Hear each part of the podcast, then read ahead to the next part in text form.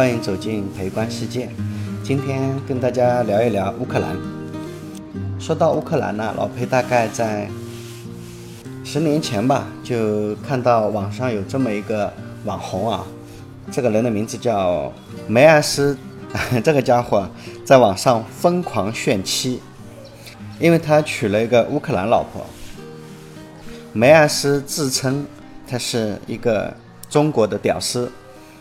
穷屌丝一个，而且读书成绩特别差，呃，中国的高考学渣。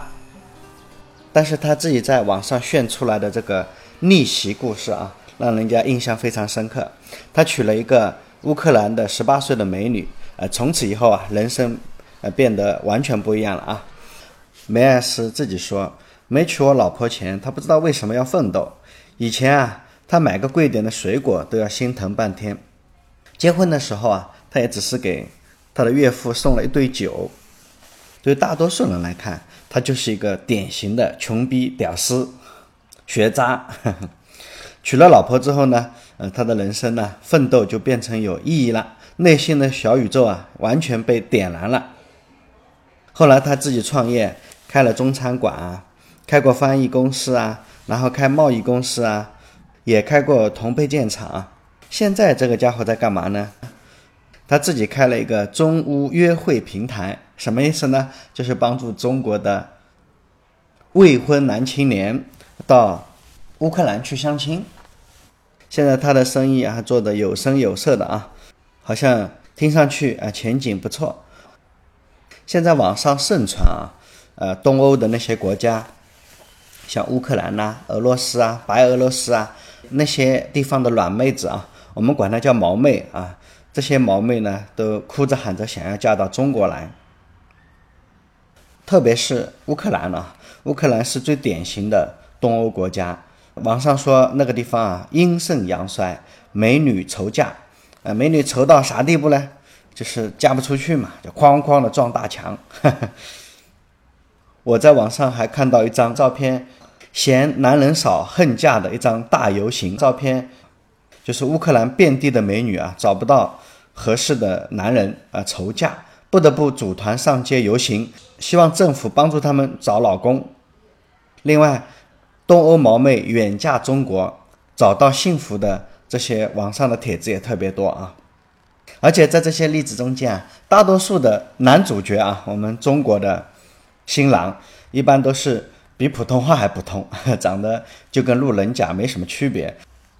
而他身边的那个毛妹呢，一般都啊长得像天使一样的，要身材有身材，要脸蛋有脸蛋，而且还特别的温柔体贴。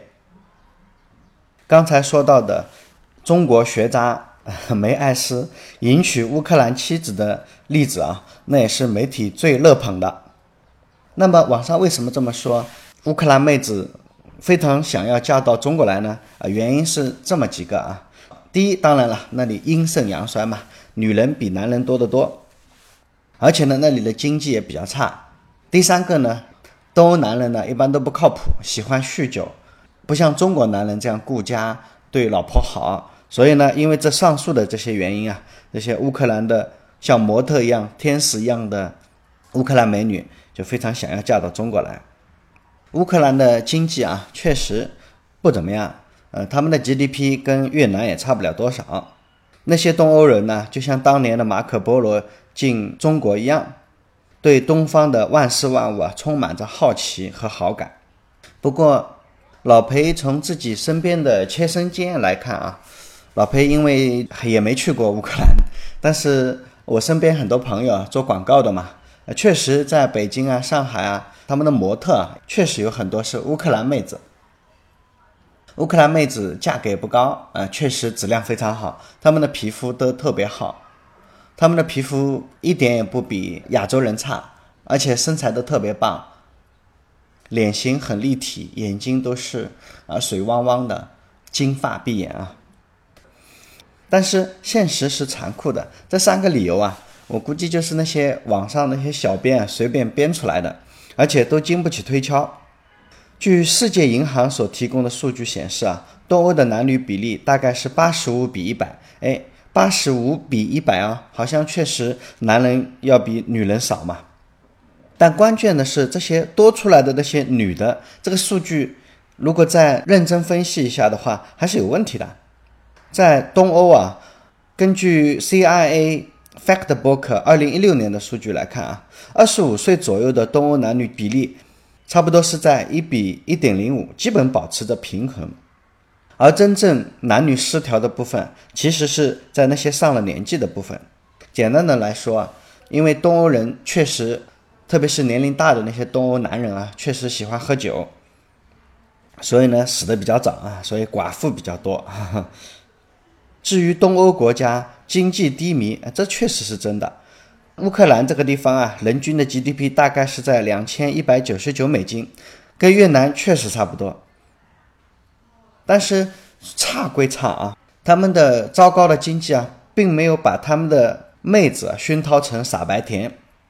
而且实际上，我这里没有乌克兰的数据啊，呃，从俄罗斯的数据来看啊，俄罗斯妹子嫁到中国来的其实并不是很多。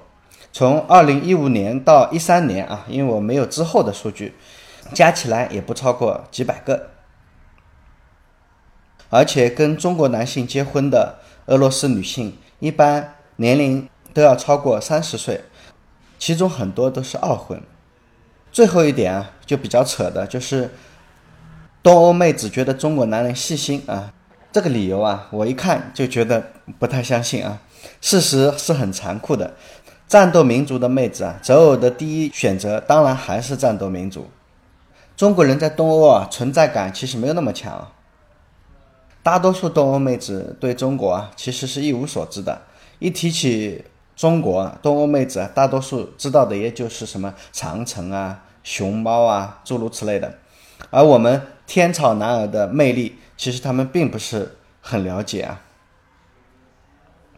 要跟乌克兰小伙争夺他们的漂亮妹子，其实你还真的得跟当地的帅小伙啊，真刀真枪的来抢。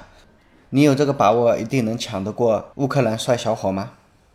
刚才老裴提到的那张乌克兰美女恨嫁大游行照片，其实这张照片也是杜撰的啊。呃，其实那张照片啊，来自于一场内衣秀，是一个内衣品牌的宣传活动。我们国内的媒体就拿来给他做了一个看图说话。那么，一个中国人在乌克兰把到妹子的几率高不高呢？老裴在网上咨询了一位在乌克兰留学的美女博士啊，他跟我说，首先在乌克兰的华人数量其实是非常少的啊，长期留在乌克兰的华人那就更少了。呃，实际上就算是长时间留在乌克兰的那些华人，也未必能找得到乌克兰美女做老婆。其中很重要的原因是语言上的，还有生活习惯上的和思维方式上的。其实。呃，找乌克兰美女非常的简单。这里的女孩一般都比较开放，而且热情，对爱情的追求啊比较执着。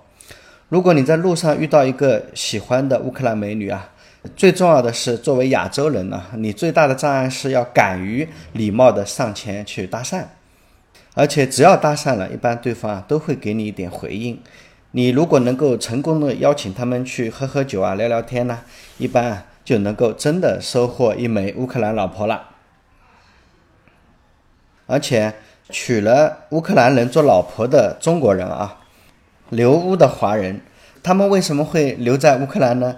因为实际上在经济危机之前，乌克兰的经济还是非常不错的，赚钱的机会也不少，嗯，而且乌克兰的生活比较安逸，生活品质不会特别差，虽然他们的 GDP 并不高。